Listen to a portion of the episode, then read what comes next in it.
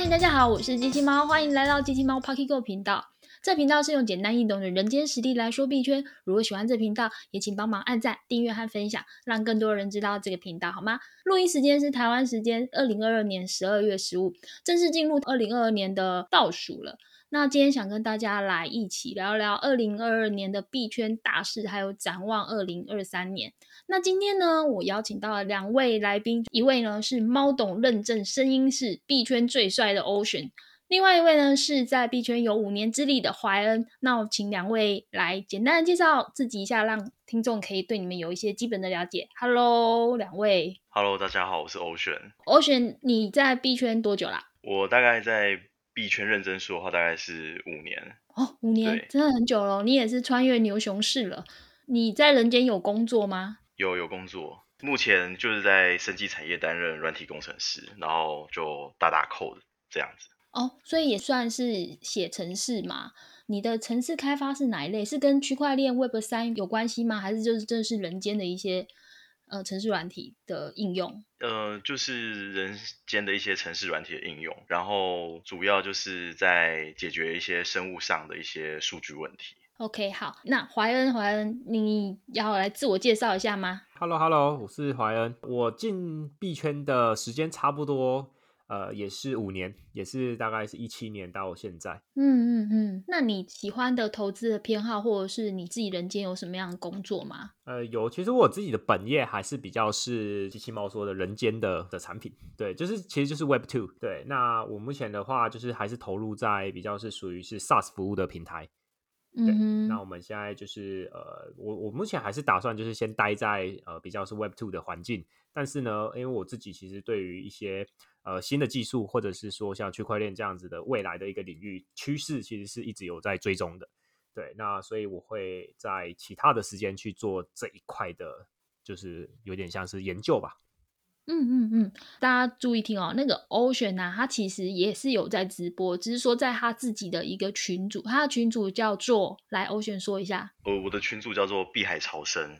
然后是一个针对于币圈小白介绍区块链，然后还有教育的一个群组。大概平常都会在礼拜日晚上大概九点的时候，呃，进行直播。那直播内容其实就还蛮杂的，可是主要的类别有第一个就是可能对于每周的一些。盘势的分析，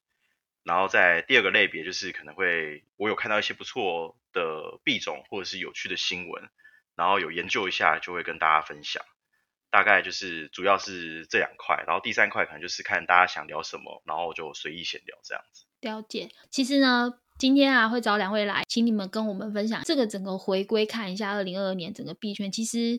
嗯，发生了蛮多事情的，不论是从今年的二三月，整个币圈就突然往下下行了嘛，然后一直到中间的 Luna 事件，五月 Luna，然后九月、十月、十一月，每个月币圈都有事情。一直在发生，那我们就想说，今天就是来一集，来聊聊整个二零二二年的币圈。那我们还有就是未来要展望一下二零二三年，到底币圈还会这么的不稳定吗？是不是已经落底了？应该要开始一个比较好的循环。其实币圈里面啊，有一个叫做区块链不可能三角。那这不可能三角，这三角代表意思是什么？就是去中心化、安全性跟可扩充性。那从货币理论来说，因为我毕竟我还是传统金融人，所以说呢，从传统的货币理论来讲话，所谓的不可能三角，通常指的就是一个国家里面是没有办法同时间实行了，就是所谓的货币政策、跟汇率稳定以及资金自由流动这三个，它是不太可能同时产生的。通常就是只能有两样，而没有办法说三个同时兼具。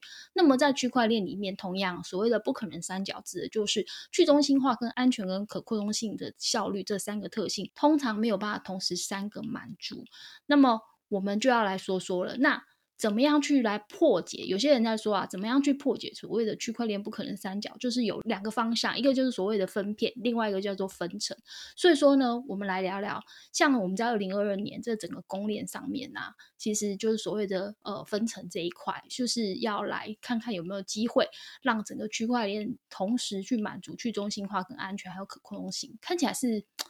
不知道是不是有可能啦？那你们两位觉得如何呢？这块我我有一些心得。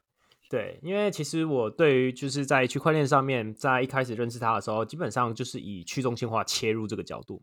那接着呢，后面所提到的就是所谓不可能三角，其实它比较是呃开始接触到说去中心化，然后接下来呢开始去在意到了这些安全性，然后最终才去在意到可扩展性，然后后来才知道，哎，这三角基本上在呃不管是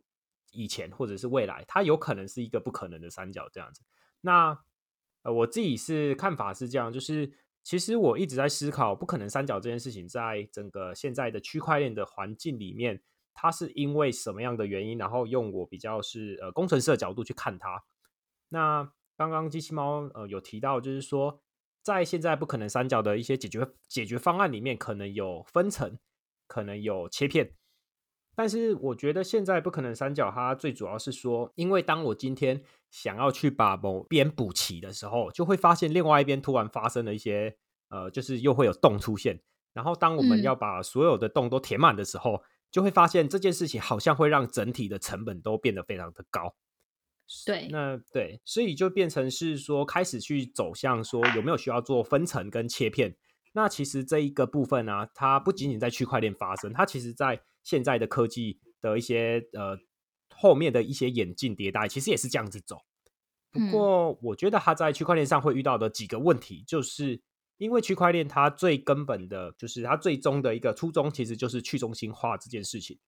那嗯，从这个角度去切入的时候，如果呃要把呃我们可能是在 Web Two，或者是说在比较呃现在的一个实际的整个科技的发展的状况来说，用切片这件事情，或是分层这件事情，它其实也会考量到的是成本。因为当我要去去中心化之后。那我可能意思就是说，我希望可以把我所有的资讯、所有的讯息是在全世界流动，然后在全世界去做保存。对，那这件事情的话，如果需要切片，切片的意思其实就是把我的资料把它变成是分散，然后再给去中心化的这一些，嗯，就是我们所谓的节点去进行。那切片它已经本来就已经是一种把资料再碎片化，然后呢再分布出去。那这个时候，其实如果我今天是一个比较中心化的服务，那么我可能我可以用我们一种统一的方式，然后来去做说，哎，因为我今天的 server 全部都是由我们自己所控管，所以我可以去做切片的整个的分配啊，或者是说它怎么样去做流程的一些处理。但是在去中心化，它就会变成有一些限制，因为我们没有办法去知道每一个人他在他自己的呃节点的状况现在是怎么样，或者是说。哎，现在的呃，有些人可能设备上啊、硬体上啊，或者是他的一些呃，需要去跟，就是他要去跟上所有的节点这件事情，其实是不容易的。对，哎，所以按怀恩你这样说啊，那是不是其实像譬如说人家笑称的机房链或者是联盟链，才比较适合用分片或切片这种技术？呃，说到底，它其实会有一点点还是需要牺牲啦。也就是说，对，如果说我们以机房链来说，它确实是也许有机会变成说，因为它比较好管理了，所以呢，我的切片它会变得比较好分配，或者是比较好去做执行。但是这可能就要牺牲一点点的所谓的去中心化的这件事。对，那分层这件事情其实也是大家常听的，就是呃，可能是 Layer Two，甚至还有所谓的 Layer Three。对，嗯，那在 Layer Two 这件事情分层上面呢，我觉得它牺牲的其实也就是它的。呃，安全性跟对呃去中心化其实也有一点点对，嗯，所以等于是说，我觉得在不可能的三角，现在其实并不是要把所有的能量，呃，通常如果我们看那个，如果有看过一些呃动画或者是一些卡片，它可能数值不是会有一个网状图的那种，就是点，然后会连到每一个可能是属性，然后它会有一个最终当然就是最好就是全部都连连成一个，就是一圈这样子。可是通常像不可能三角，它可能就是哎有某一边连线的三角形特别粗，然后另外一边就是没有连线。那我觉得不可能三角它其实没有办法把所有的这些洞都补齐。但是现在 Layer Two 啊，或者是说接下来的这些呃就所谓的切片，其实他们都是希望可以把这件事情做到平衡。嗯，对对对对，所以我自己的呃研究啦，以及我自己现在目前所看到的趋势就是。接下来的不可能三角，它会变成我们不比较不会说它是一个不可能三角，应该会是偏向是一个平衡的三角。嗯，平衡三角就是每一样都不是追求最好，但是就是在三者或是之间选择像是一个比较平衡的状态，然后可能都不是最有效率，也不是最安全，然后也不是最去中心化。那我想要先来聊聊，刚刚欧选有讲到的这个机房链嘛，我们回顾一下好了，我们今年二零二二年有哪些有趣的链上的趣事？好了，嗯，我记得今年年初的时候，最夯、最最多问题的应该是跨链桥的问题，对不对？嗯嗯，对对，对，然后发生了蛮多莫名其妙的骇客事件，然后后来再来就是 Luna，再来是谁啊？嗯，我记得的是现在一个就是跨链嘛，然后对，好像跨链的比较多，但是都都还是会有一些微小的，像是一些呃合约上面的漏洞之类的这些，然后再来就是 Luna，然后呃接下来是影影响到很多人的。可能是交易所的事件，我觉得好像 Luna 事件之后，就好像一一片空白，一直空白到好像到十一月再发生这个 FTX 事件，再来就是这个月的币安的这个压力测试。奇怪了，好像四五月以后一直到到十一月都很太平的样子哎，可是我记得整个币价好像都很一蹶不振，不是吗？到底发生了什么事？需要回顾一下。其实中间有发生蛮多，我觉得它比较像是不是说影响到所有人，但是它嗯。可能会是影响到一小部分是，或者是一些 owner，就是拥有这些 token 的人，像是说 BAYC，它其实有被操作嘛，就是说有一个那个 BAYC，它当时在发那个 App Coin 的时候，然后有些人嗯。就利用了一些合约上面的一些机制，可能是借嗯。贷的机制，然后呢去借了，例如说借了一只猴子。借借了一个 BAYC，然后呢去领 App 的空投，然后去影响到就是整个 App 可能是实际在发这个 Coin 的时候，有些人他就是去可能去卖币啦，或是怎么样，去影响到一些维的可能币价或者是一整个就是整个项目的一种可能是信任度，或者是说呃大家就是不是那么多人会去注意到的东西，但这些其实在这段时间是有一些一些事情发生的。我觉得其实就像怀恩刚才说的，就是五月 Luna 事件后，其实，在中间这段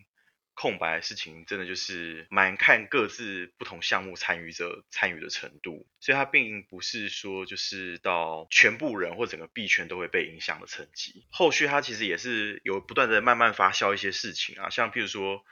呃，现在回溯到就是 FTS 的调查报告，很多人不是说，其实 FTS 当初在五月的时候应该就有一些问题了，就是 Luna 爆掉的时候，所以这个骨牌效应应该可能也是需要一点时间才会最后展现出来，然后这最终可能就在十一月的时候就完成发酵，然后开始反应这样子。对，所以中间这一段过程就是的确是蛮蛮看个人的参与程度啦。像我自己就比较没有参与一些 NFT 的项目的时候，我就中间其实都还蛮凉的这样子。哦，对啊，我也是，我那好像差不多四五月以后，一直到十一月，我就是一直在做币价的价差跟合约吧。嗯嗯好像 NFT 就凉掉了，我啦，我就凉掉，我就没有再去参与太多 NFT。可是听说很多人 NFT 还是有赚钱。对啊，对啊，其实中间还是有很多的项目，然后或者是很多的事小事件，但是我是觉得有可能，因为它的影响力并没有像是 Luna 事件或者是像 FTS 这一种，它影响到这么多人，所以它可能包含媒体的报道啊，或者是一些 social media 他们的一些的一些报道，都并没有这么的呃显著啦，我是这样觉得。对啊，对我有想起来，今年的九月有一件很重要的事情，我们都忘记了，就是上海分叉。嗯嗯哦嗯嗯，对，这还真的蛮重要的，只是说可能对大家，就是对于币圈新手而言，他们可能不会特别了解什么是上海分叉，或者是说难度炸弹等等的东西。可是它确实是对于以太坊来说是很重要的事情对。那我们要不要来回顾一下这个什么是上海分叉这一件事情的 POW 跟 POS？因为我觉得今年这件事情也是非常重要的。对啊，对啊，这件事情应该是一直以来一直备受关注的，因为它确实是一个呃，这个升级它比较会分两种，其实是一个应该是说会有第一阶段，第一阶段我们比较称它是 merge，嗯，就是对 the merge 这个阶段，它其实是我觉得它是一个以太坊的真正走到下一个版本的时期，因为它就是一个 POW 跟 POS 的一个转换期。对。对，在九月多的时候，对对，那时候确实，我想起来九月的时候最热闹的事情就是这个，还有 ETC 是吧？对对，大家都会觉得对会不会有影响到他这样子？终于想起了这件有点重要的事。对啊，对啊。然后上海的话，就是诶，简单的跟大家就是介绍一下它。我觉得上海它上海升级，它最终它就是想要解锁，它也就是说现在的 POS、可是我我是质押的人的话，我并不能现在 POS 就把我当初质押的以太币拿出来，它必须要走到上海升级的时候。所以其实这件事情，我也在想一件事，就是其实以太坊它很聪明的做了一件事，它为什么现在还是我觉得它还是安全而且可靠？原因是因为它把大量的以太币锁在现在的、呃它现在的 The Merge 的这个版本里面。那接下来其实我会去思考的一件事情就是说，那接下来的上海，我觉得上海升级它会不会影响币价？可能对我的角色来说，我会比较觉得还好。可是如果今天上海升级，它变成是可以把你当初 POS 你所投资进去的这些以太币拿出来的时候，它可能会让整个节点的数量大大的减少。那就也就表示说，也许有机会在上海升级的时候，因为节点减少，是不是会有一些可以去呃利用，或者是说会不会有一些节点上面的漏洞？对，但是这只是我的猜测啦。哦哎、其实我的看法比较不太一样，是因为呃，我认识的一些人，他是因为怕说，现在假如把 ETH 锁进去之后，可能要好一阵子不能拿出来，对吧？所以他选择不去锁它。可是等到嗯譬如说之后，大概在因为上海分叉应该是在明年三月，二零二三年三月左右，对，期预期是。嗯所以，假如嗯到时候它可以成功解锁的话，那是不是等于就是说我存进去是有机会可以解锁出来的，是一个比较流动性的一种状态，它比较没有那么的绑得那么死，所以会不会导致说这一部分人反而更愿意去参与就是节点的部署或建设？我觉得可能也有一定嗯机会啦。对，我觉得有可能，因为在下我就是那个把钱锁进去的那个人。哇哦，我当时对我有锁进去，我真的有锁进去。我当时在想的是说，我我是两个考量啦。第一个是因为如果说它升级之后，呃，也许 ETH 就会有 ETH 的二点零，不知道，就是它可能会是另外一个新的币，就是有点像是 ETC 这样子一个过程，这样子。嗯嗯，那你如果假设在明年真的解锁的时候，现在的这些 ETH，它可能就要，比如说只剩下零点九，就是打九折或是打八折去换嗯新的币。所以我当时就在想说，那我先压一个未来，反正那个都是赚来的，我就把它压进去好了。这是这是我当时的想法。第二个呢，就是关于节点的问题，就是说它需要一个数量之后才可以，就是有机会成为一个节点。那成为节点的话，会有一些所谓的奖励机制嘛？那我就想说，那反正赚来的那就放在那里，也许有机会我也可以赚点不知道未来的利息。而且就是像现在，如果我是只压在里面的话，其实也有一些微薄的利息放在那里，就是等于是压一个未来啦。我那时候真的是这样想，不过真的锁的有一点点久，有一点觉得不耐烦了。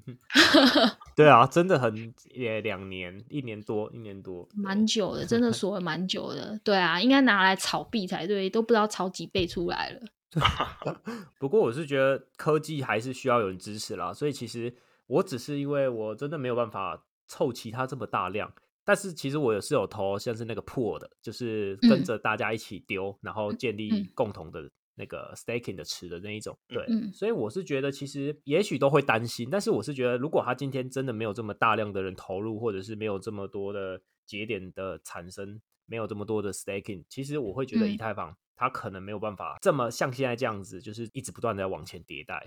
对啊，所以我觉得参与风参与会有风险，但是我会尽可能的先。反正投了就投了吧，然后投了嗯也是用自己，就是比较不会说，哎、这笔失去了，我就会影响到这种想法去，那我就会觉得会嗯比较放心一点。我问个问题哦，你说你是用质押 staking 的吗？你是质押在哪里？我是用那个 Lido 的，就是哦，Lido，对啊对啊，那之前那个他在那个池子倾斜的时候，你有没有很紧张？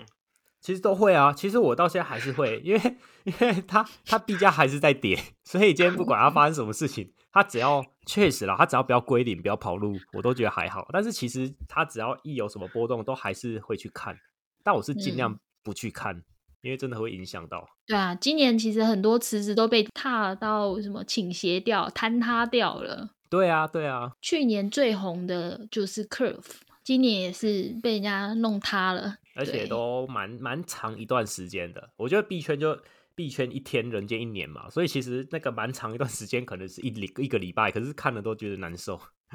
真的啊！我想起来，今年今年四五月以后到九月之间，还有一个很重要的事情，在 Luna 事件之后啊，因为 Luna 那时候算是稳定币嘛，在那个时候大家认为它很接近稳定币，在整个 Luna 被人家弄坏掉之后呢，就开始出现了人家大家喜欢说的是勾结，把什么三个词勾在一起，四个词勾在一起，确嗯保不会坍塌。对，这也是今年在五月以后一直到九月之间非常流行的事情。可是我觉得，因为这三个、四个、五个，反正越来越多个词，这个连同勾在一起，避免被弄塌这件事情，你们觉得真的有用吗？其实我觉得没有诶、因为你我们可以想一件事情，他只要譬如说三四个稳定币的词放在一起，我今天假设譬如说某一个稳定币就是我不想要的，我是不是一定是去然后把其他的稳定币给提走？对啊，当换钱。对，当换钱，所以最后它一定还是会倾斜嘛。嗯它比较难是一个在很稳定的波动，像前阵子呃孙哥的那个 USDD 也是有类似的问题，对啊，对对，所以我觉得其实它变 Three Pro 或 Four Pro，我觉得 意义不大。我自我自己的想法是，假设譬如说他们这种稳定币协议是可以做一件事情是，今天我的譬如说呃链上的 USDT、USDC 或 BUSD 进去它的协议之后，都只换成一种某个币。譬如说有人真的不要某个币种的时候，是不是会一直灌进去，然后导致池子倾斜？嗯哼，我觉得这个这个还是避免不了啦。可是至少就是说，它不会说单纯就是因为币种又分很开，所以导致它的交易深度或是流动性又是比较浅的一个状态。嗯哼，我那时候有稍微看一下 Curve 的东西。我之前在 Luna 事件还没发生以前，那时候年初 Curve 其实很红，因为它的那个利息吧算很高，有有些池子可以到十七趴以上，嗯嗯嗯，而且是嗯稳定币，还不是什么垃圾币。对我而言，比特币跟以太币以外，我认为都是垃圾币，就是它随时会消失。嗯那我就看那些稳定币有十七趴以上，我想说，诶，这个还蛮厉害，所以那时候我有去研究了一下 Curve。可是其实币圈就是这样，可能会一直改变吧，因为我知道三普尔、四普尔这样子几个词绑在一起以后，好像 Curve 的一些东西就变化很多，我就没有再去看，而且。我那时候觉得哇，DeFi 好危险哦！先回到 中心化，确实，它比较需要一点考验了，需要一点时间。对啊，我觉得 DeFi 还是属于一个就是实验性的商品啊，因为它其实人类也应该算是这才在这几年探索这种东西吧，去中心化的金融，然后它后面又是建构在区块链上。那区块链本身目前我觉得还是有一些限制，比如说我就拿链上交易手续费好，假设你要小额去客服兑换，你又在 ETH 链上，会不会可能在某个时间，在你要兑换的时间点的时候，刚好你的手续费又比你要兑换的金额还要贵？有可能就是整个网络拥塞的话，虽然还有很多人可能试着利用刚才像怀恩讲的其他技术来解决这些问题，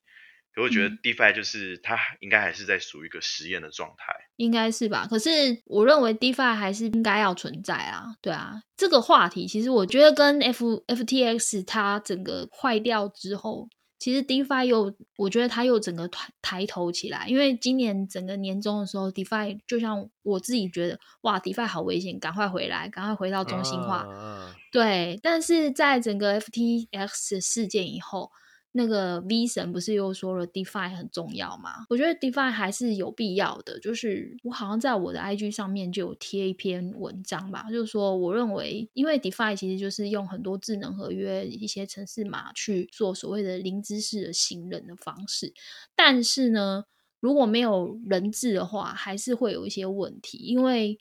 奇怪了，就是每次只要哪个什么交易所还是哪个池子只要坏掉了，就会出现骇客，然后就会 以骇客收场，不知道发生什么事情。对 对，嗯，通常这种比较科技的，或者是这种比较新的技术，对，只要是不知道怎么解释的，就是先骇客攻击。没对，骇客还是很可怜，他有那么多时间去攻击别人，就是就是都先赖给他们，反正骇客也没有人知道啊，也不用证明嘛。确实，DeFi 我觉得啦，它就是可能二零二二年，因为大家发生这么多事情，那大家可能会开始去认识新的东西。对，就是如果没有接触过 DeFi 的人，可能会开始从中心化的交易所，然后开始从今年啊、明年开始往去中心化交易所。但我还是觉得，要用交易所的时候，还是要问一下自己，就是我为什么要用交易所？因为我我觉得有两个层面啦，一个就是今天的 FTX 它出了一些事情，或是中心化交易所出了事情。但这件事情其实它不等于我为什么要把我的币放在交易所里面。交易所对，那我今天要用 DeFi 的时候，其实并不是说呃我的交易就不可以用中心化，或是不可以呃一定要用 DeFi，而是呃一个层面就是我要怎么去保存我的资产，第二个才是我的资产应该在哪边交易。对，所以我觉得它会是两个课题，然后我觉得它也会是今年大家遇到这么多事情之后开始去思考。哎，以前可能很多人都会把他的资产放在呃 SEX，就是中心化交易所。那渐渐的，大家也开始以往冷钱包啊，或者是自己的 MetaMask 的热钱包放在链上这样子，对吧？所以我会觉得说，其实今年大家受到这样的考验之后，明年我觉得会有蛮多会开始迭代了。我觉得它会是下一步大家去思考，接下来我要怎么去让我自己的资产更安全，或者是我到底要在哪里交易这样子。我问一个小白问题，虽然。这个问题我心里是有想法，可是我还是问问两位哦。当当，是不是非常好奇机器猫究竟问了什么样小白的问题呢？今天我们这一集就到这边，先卖个关子，请大家一起期待我跟 Ocean 还有怀恩在下一集的尬聊。那如果喜欢这一集呢，也请帮我按赞、订阅和分享，有你们的鼓励是支持我继续产出更好内容的力量。节目播出的时间是十二月二十五，也就是圣诞节喽。也祝大家圣诞快乐。那这一次我有准备圣诞节的小礼物，是我精心制作的限量的 PO App。那索取方式呢，我会在二零二二年的十二月二十七晚上八点，在我的 IG 公布。那也请大家密切的关注我的贴文，好吗？那今天就到这边啦，谢谢大家，拜拜，圣诞快乐。